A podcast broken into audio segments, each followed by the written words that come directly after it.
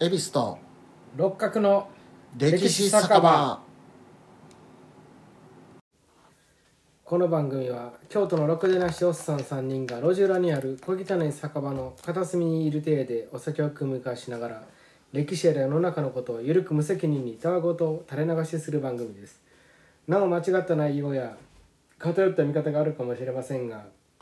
我々は専門家ではありませんのでご容赦ください番組への感想などございましたらメールアドレス歴史酒場アットマーク Gmail.com またはツイッターアカウントアットマーク歴史酒場へお願いします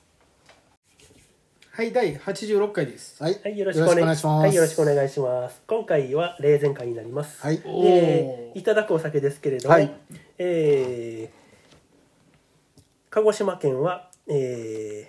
ーいえー、一木串木野市にある、えおてんのかいそれ うん合うてる合うてるーあの、えー浜田酒造失礼やでちんめまはい、 浜田酒造さんが作られている、えー、芋焼酎関戸場の紫芋使用という紫の芋焼酎ラベルが紫です、ね、ラベル紫ですね関とば関戸場ですねなんだ何回かバレるやんタイトル書いてあるからバレてんねんけど、はいやっぱねこの合わしたお酒やからね、これをロックですかこれをロックでいただきますおお芋焼酎ロックなかなかのもんやねはいなるほどじゃあこの関とばの何の回やろうな楽エしキみスはいい、ででははいただきますあ香りからしてだいぶ芋感がついけど、やな、うん甘みがあるねすごく、うん、甘い芋のあーでも、だいぶしっかり味してるねうん、まあでもだいぶまろやかな方やでこれああそうか、そうか、俺もあんまり魔女酒飲まんからうな、んあそう、まあ、確ザ・ザッツ芋って感じ、芋焼酎言うたらこういう感じっていう感じの芋焼酎ですねお湯割りでも美味しそうやなでも、もう鼻の抜き考えよ、この芋の抜けるね、うんいい香りはなるほい、はい、で、え芋らしーど浜田史郎さんでした、はいで今回ですけれども、えーまたまた三国志の話はあついなんにといいきますあの今回はついに孔明五条元に散るいや まだまだ序盤なんまでだ違 うか違うか まだ違うか まあまあ序盤でも結構大きな出来事の回になります、今回は、えー連環の刑というものについてああはいおはい話しいただきますあったあった、うんはいなんとなくえっ、とね詳しくは分からん連環の刑というものは、中国の兵法書に挙げられる兵法の一つで孫子の兵法ということかこれ、えーと孫子ではないか兵法なんか兵法書か36法やったかなんかえー載ってる、うん、兵法の一つ兵で法複数の計略で大きな効果を狙ったり、複数の勢力を連立させるなどして敵内部に弱点や争点を作り出し足の引っ張り合いをさせるという兵法なんです。内部でそういうなんやかんやさせるという、なかなかあれやな賢くないと賢な賢がやる戦法やな、うん、賢いじゃないとできへんねこれを、三国志演義には、まあ、連環の刑と呼ばれるのが2度出てくるんですよ。おーで2度目はあの石壁の戦いの際にあった、あのテッサ連環の刑おー有と名呼なばれるももう二度目言うていいのそれのまあまあまあ有名なんでまあいいでしょう。で今回は、えっと美人の刑と時間の刑により世の中が動いた1度目の連環の刑。おへーえただこれはあの三国志演義で書かれてるだけで、えー実際の精神にあるお話ではありません。あー作り話ですなるほどなるほど創作、はいうん三国志演義って誰が書いたのえー、と羅漢中という人物かグループかなんかが、おーえー、秦秦の時代やったあじゃあ明の時代やったかな、うんうんに、うん、書いたものです。えで前回三国志の話したんが反東卓連合軍というのが結成されて、うんで、まあ、東卓が長安に都を移して、で洛陽廃墟となった洛陽を、まあ、占拠したんやけども、まあ、しゃあないなっていうことでその反東卓軍は、まあ、あのそれぞれの土地に帰るんですけれども、まあ、その連合を組んだものな内部で、まあ、仲が悪くなって。ーうんうんまあ、互いが争うようになってきたっっていうところまでまあ話したんですけれども、まあ、今回はその続きで、うんえー都を長安に移した董卓は大使と称して、まあ、自分のことを大使というふうに呼ばせるようにして、でまあ、その勢いはまあ天使、まあ、帝をしのぐほどおーになっていました。で長安のから西に250里ほどの郊外にある美もしくは美と言われるんですけれどもそこに王城をしのぐ豪華な城を建てます。へえでまたそ作んねやね白、はい、そこに20年分もの食料を蓄えてへえすげえ腐らへんのか賞味期限100回入れてねえ冷凍食品やろるいや無理やろ冷凍なん缶か詰やろ缶詰兵馬俑に氷詰めて隠しとったんじゃん水銀や水銀兵馬俑に平和よね水銀詰めて隠してたんや隠れてええやんもうさっきから隠してた隠してた何にも隠れてねえ隠してたんちゃうかねえ20年分隠してんねんから、食料を蓄えてで、まあ、15歳から20歳までの美女を高級に入れて天下若いのな財宝を山のごとく集めました。すごいな、で一族を朝廷の高官につけて、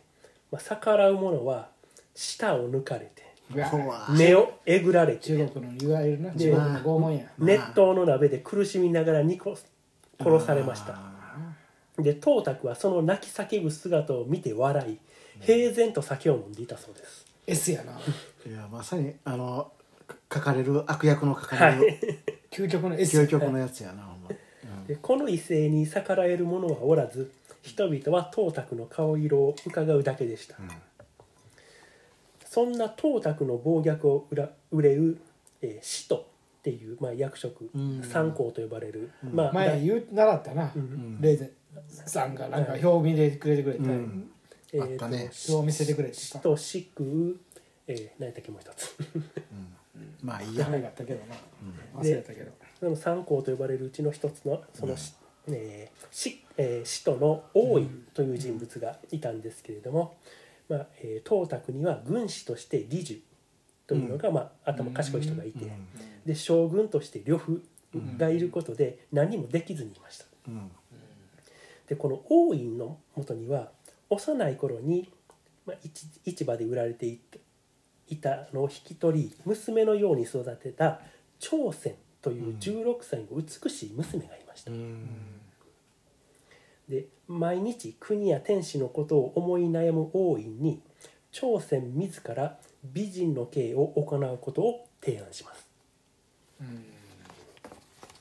自分の買った娘にうん、自分勝った娘が私ががやりますと董卓と、まあ、呂布の間に切り自ら言うたん入やれねるために、うっんなるほどなるほどていうふうに横山光輝産後福祉には書いてあります、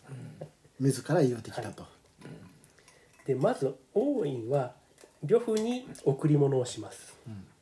で呂布が王院の家にその返礼に訪れると王院は宴席を設けてごそめんこ董卓っていうのは何の立場なの今はね大使大大使使それは皇皇帝帝ののサポートしてる上人昇的なことなそうそうですね、うん、関白みたいな関白そうや関白かね、うんその下に使徒がおるわけそれは朝廷の役職なんやうんかなごめんちバランスが分からへんかうんくてまあでも上昇が一番上やから、うん、まあトトワクがその朝廷の中での一番トッのうん補佐というか下のプでそのその下でその使徒それぞれ使と四空何やったかタイやったかな、うん、まあ董卓の部下でええんかな朝廷じゃなくて朝いや朝廷の役職役職ですねうんどちだからからというと部下というよりも上司って感じなんですねそうやね、あーうなるほんど、なるほど、うんそういうことねなるほどねややこしいねややこしいね、ぱあうるかん、じゃああれ董卓上昇やったんこの時だから上昇えっ、と一応国、えー、総国というふうに呼ば呼ばれてましたね、うん、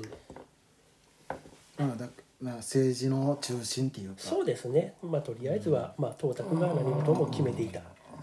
ところはあったみたいですけれどもね。うんさてそのその、えー どこまで行ったっけそうそうそう呂布が王院の家に返礼に訪れると王院は宴席を設けてそこで呂布の武勇を褒めたたえて名馬関鳥羽が我が家の門につながれたことが家の誉れであるというふうにおだてますなるほどなるほ喜ぶど、よね、うん、それはそうアホややしそしてお酒だけでは席が寂しいとなるほど朝鮮を呼び舞を披露させますうんいいことや呂布は一目で朝鮮の虜となりうん、王院は朝鮮を呂布に譲ることを約束します思うつぼやんか、うんまさに美人の家素晴らしいね次に王院は日頃の労をねぎらう主演を設けたいとして董卓を自宅に招きますうんすごいな董卓呼べるってすごいなまあでもまあ国のままああ重要なうん大臣の一人でもある董卓がまあどうですかって言われたら、そうねうん悪い気はせえへんというのではいそうやろでここでも麻生さんが安倍さん誘うのなんやろうんどうやろうねどっちかあの二人大体やもんなななんかそんな気はする、でここでも、えー朝鮮を引き合わせると、えー、董卓は大変気に入りうん高市さんが安倍さん誘うみたいなう感ん、ああなるほどじ たたまにはうちでなるほどねゆっくりちょどどううでですすかかとああそういう感じかなるほどねわかりやすいこどうやろ うれはわかりやすいどうやろうでも語弊があったのごあめんなさの縦ライン一緒やないですかあそうかそうかそうか、うん、派閥として派閥が違う違うっていう人がなんかじゃあ麻生太郎じゃあジャスじゃない河野太郎あたりがどうですかああそれはあれちゃうか二階さん新一郎さんちゃううん、うん、2回新一郎さんああし小泉進一郎さんが「どうですかたまにはまあまあそういう感じなのわかりやすく言うと進一郎さん進次 郎か信じろ間違えてた ほんまや信じようや進一郎もいいんやけど 演劇論語られてもな安倍さんもはいはい、はい、で,、えーでまあその、えー王院が、えー朝鮮と董卓を引き合わせると董卓は大変気に入り、えー王院は董卓に朝鮮を譲ってしまいますうんまあまで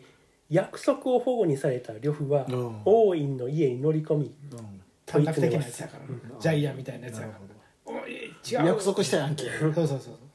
で王院はうん朝鮮を董卓に一一度預け董卓が主演を開いた際に呂布と朝鮮を目合わせみんなで冷やかして楽しもうと董卓が提案したというふうに言っていいのなかるほどなじゃっるきり大成功なんだってほどなるほどなるほどそういうふうになるほどなえーでその気になって引き上げた呂布でしたが、朝鮮が董卓の高級にいるこ知る といてもいても立ってもいられなくなり董卓の元へ出資するたびに董卓の目を盗んで朝鮮と会うようになります。 我慢できんからでなうんなんかされとんじゃ んか両夫両夫面白いなえーそ の際、そんな人やはったんいや、その際朝鮮は唐大使には逆らえない、うんいや思う方とは一緒になれず、うん心にもない人と一緒にいなければならならないうと、んその苦しい胸の内なるほどを呂布に漏らします。だから董卓の元にはいたくない、はいただし従わなあかんと、はいうん、うまいこといいよなとなるともう呂布は董卓への不信感が増していきます。あ助けなあかんとある日呂布と朝鮮が、えー宮中で密会していることを董卓が知ると、董卓と呂布の間に亀裂が生じます。うん女を巡ってしかしそれを知った李樹が董卓をいさめます女一人ぐらいのことでってこで呂布が他国へ走る不安を解き褒美を与えて手なずけることを勧めます、こううんうん、と、まあ、普通に俺が東大やったらもう朝鮮を与えるけどな、うん、自分のあでもよかったんやろ 気に入ってたんやろ態度なだとしてもええやんかそうなると呂布は董卓への恩と朝鮮への恋心との板,、ま、板挟みになりますうんで2人の関係が修復に向かうことを危惧した朝鮮は出資してきた呂布と会いそれを董卓に目撃されると2人の亀裂はさらに大きくなりますうん目撃させたんやねさそういうことやねうんうんわざとねそれでも李寿が董卓が、えーそれでも李寿が董卓が帝位につくのは呂布の力が必要だと諌めさらに朝鮮を呂布に譲ることを勧め董卓もそれを承知します、まさしくそうすべきやろな、それを聞いた呂布は大変喜びます、うん、やったーってなるわけやでやったーで朝鮮ゲットー、ゲットだぜー、うん、董卓と呂布の仲が修復されるわけにはいかない朝鮮はそうやな朝鮮としてははいこれは困ったもんや、董卓に乱暴者の呂布のもとへは行きたくない、と言いやりよるな、 董卓に呂布との約束を保護にさせますうんで朝鮮を迎える宴席の準備を整えていた呂布は散々恥をかかされたと激怒します、うんそうやなこうへんねんもんなだって、来るはずやったもんそんな呂布に再び王院が接触します、お王院お満を持して、はい、王院は呂布に対して義を書いたことを詫び、まあ、最初呂布にんすまへん譲るっていうふうに言ってたんでね、まあ、そういうこことをうしてや詫ったんやびけてど約束を保護しても董らった卓がさんがこうしはりましてうん、そんまへんとバテ頑張りましてどうしようもできまへんねや、 で、えーそして、えー呂布に董卓への不満を吐かせます、うんなるほどそして呂布に対してうん民は董卓の暴政に苦しんでいるうん董卓を討ち帝を助 け民を助ければ歴史に残る英雄となるなるほどねというふうに解き呂布を董卓暗殺計画に引き込みますなるほどうんなんか大義名分な今まで民とか考えたこともなかったやつやのにな民を持ち出してきたわけみんな苦しんでるとえらい迷惑やねここで立てんのは両夫しかおらんと両夫さんしか民民が苦しんでいるってなるほどそうかってなったわけで、えー192年4月、えー美女にいる、えー董卓のもとに宮廷からの使者が訪れ、えー病気がちの帝が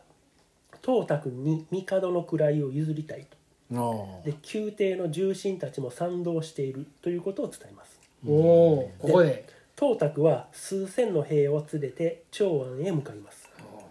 でその途中に呂布が合流しその身辺警護につき共に長安へ入ります、うんそして数名の配下を引き連れ宮廷に入りますがそこには王院が用意した武装した兵士が待ち構えていて董卓に襲いかかります、もで董卓はう呂嘘や布っ、たんやその上位の話ははい、呼び出すための口実です、で呂布はえ呂布じゃない董卓は呂布に助けを求めますが勅命により逆賊を撃つと呂布によって殺されます直前出てたいや違うと思いますよ出てないと思いますよなんかむちゃくちゃやな言ってるだけだと思います朝鮮だけの話直命で神とかおかしなっとるやな女を巡っただ けどっちのただ女やただわしの話を大きくして俺の女やいやいやわしの女や 最初は仕打ちだよ直命や神が泣いとる悪いやつやなだからあの悪いや三国志演義ではその董卓の軍師としてついてた李寿は一人の女によって我々は殺されるのかみたいなことを言ったそうです、うん確かになまあ、これ美は美人やったうん美人系と理官系により絶大な権力を誇る董卓を撃った連関の系というふうに、まあ、三国志演義では描かれております。うまいことやったんやなで、まあ、三国志の正史の方ではもう董卓は帝の回帰祝いのため宮廷に訪れたところを呂布に殺されますえ生死正史ではで帝の回帰ははいだから帝がこの頃病気がちやったのは間違いないみたいですねで回復したからそのお祝いはいそのおに祝い駆けつけていどたこにだから長安にあの長安に美羽城にいた董卓が長安のうん王宮にいる、うんまあ、帝の回帰祝いに顔を出した時に呂布によってあ殺それはほんまなんやこれはやっぱ両夫にやられてんねんはいでその朝鮮は高くで呂布が、えー王院の董卓暗殺計画に加わった理由としては、その些細なことで董卓に叱責されたことを根に持っていたと、どういうことかは分かりませんけれどもその董卓が怒ってあの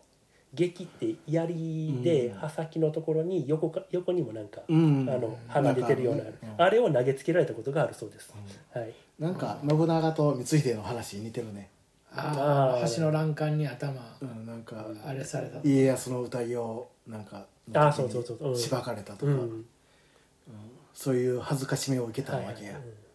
うん呂布もまあとまたプライドが高いそうあと董卓の次女うにん手を出していたのが露見するのを恐れてい たなどが挙げられていますあだから三そう国いうこともしてた三国志演義に登場する朝鮮はうんこの次次女女のことがモデルとなっているというふうに言われています。で董卓の一族はその呂布の部下やえ燕一族の縁者によの手により全員殺害されます。燕一族というのはえ反董卓連合を結成した時の名手になった燕将とうんそのいとこの燕術、まあ、その、えー一族ですね。うんその2人が反董卓連合に加わったことにより元々ね長安にいうたそのその遠氏の親戚が全員董卓に殺されてるんですうよんなはいえ一族が、遠一族が長安にあの洛陽に残っていた。ううんんでまあそれ以外のまあ遠一族の縁者によってまあその董卓の一族は殺されます。リベンジされたよねで董卓に殺されたこの遠一落葉族リベンジャーズなるよってなるほど洛陽の敵を長安でやつで董卓に殺された燕一族の葬儀は盛大に行われた一方、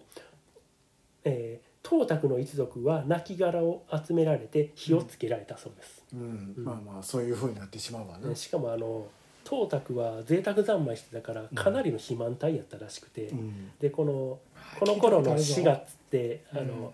あまあ、夏のかかりぐらいで結構暑い日やって、もう体から油が染み出てて、よう思えたらしいですね、が切るのに結構時間かかったみたいな、うんなんかそんなの聞いたことあるなんか、うん、3, 三日三晩やったならとりあえず燃なえんかな続けてああーなるのほで昔のその明かりってろうそくがなかったから、油にこう紐みたいなのを出してそこに火つけるじゃないですか、うんその芯を兵士が董卓のへそに刺して、どうんずっとそしたら董卓の油でその火が燃え続けたというそんな逸話もありますね。それをやってたら全然何週間も燃え続けるやろ ろうそくはそうかえーでこの三国志演義で登場鍵すとかる歌えるのにな草らにで三国志演義でと、えー登場するこの朝鮮はその後、えー呂布の妾となります。うんで横山光輝の三国志では目かけなんや な性質ではそないれまでに性質がすでにあーなるほどそっはかいそっか何やったっけ原子やったかな、うんうんっていうのがいすであの性質でいる。まあ拾われたら怖いからな、うん出自としてそはっかそっかで横山光輝の三国志では呂布がその美美女に残る董卓の一族を討ち長安の自宅に戻ると胸を刺して自害していたという描写がなされています。ああそうなんやはい、これはあの吉川英治の小説「三国志」はそういう描写になっているので、まあ、それにのっとってそういう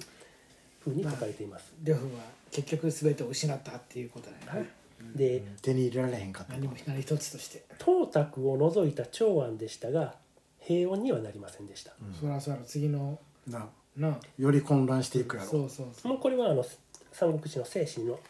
話、えー書かれてる話なんですけれども、えー呂布は董卓軍の、まあ、ん残った兵に恩赦を与えて取り込もうんうと提案しますけれども、王院はこれを拒否します。うんまた董卓の多いんかはい、董卓が溜め込んだ財産の一部を董卓暗殺に協力した兵たちに恩賞として分け与えることを提案しますうん誰が呂布が、うん英語でうん分配や王院はこれも拒否します、あいやーおーそれながるほどねななんか完全になんか現場バタとチームバタのうん考えの違いみたいなのが出てるんかなっていうふうには思いますけれどもねこれにより王院と呂布の仲が悪くなっていきます、うんそりゃそうやろなで董卓の配下でその残った兵をまとめていたのが李閣と郭氏という人物なんですね、将軍がいたんですけれども、これがもう降伏を申し出るんですよ、呂布にえー、呂布というか、まあ、その朝廷に対して、うんしかし王院がこれを認めなかったのでおいやりよお 前やるとちょっとやらかしそうなねなあえー李閣と郭氏はその、まあ、董卓の配下に郭っていうこれもまた賢い人がいるんですけれども、うんうんその郭の進言を受けて長安に攻め込みますうんで呂呂布が迎撃に出て郭氏を退けますがその呂布についていた元董卓の配下が大いに反発したため李郭に長安を落とされてしまいます。うんうんね、呂布が言うてたみたいに董卓の,、うんうんはあの残った兵に恩赦与えたりとか、うんその協力した者に恩賞を与えてたりしたらこんなことにはなってなるらへんわなと思うんですけれども、まあ両夫の方が多い両夫連合の方が内部分裂そのうん現場の兵士がおかしなっていうことそうそう現なあガバナンス効かなくなってせっかくせっかくこれだけのことやったのに何にもなしかいみたいになるわなったんでしょうね。うんで、えー長安を落とされたため王院は処刑されて呂布は演術を頼ろうと、えー、演術の南陽へ向かいます。おい全然あかんな変わりすぎるなな あ下手何くをそややっとんねやろな、美人の刑もそもそも朝鮮が考えたのねうんあそうかそうやんなこれ自も分おから言いっ出さんし何もたしてへんほんまやな一番で朝鮮拾ってきただけのおっさんほんまに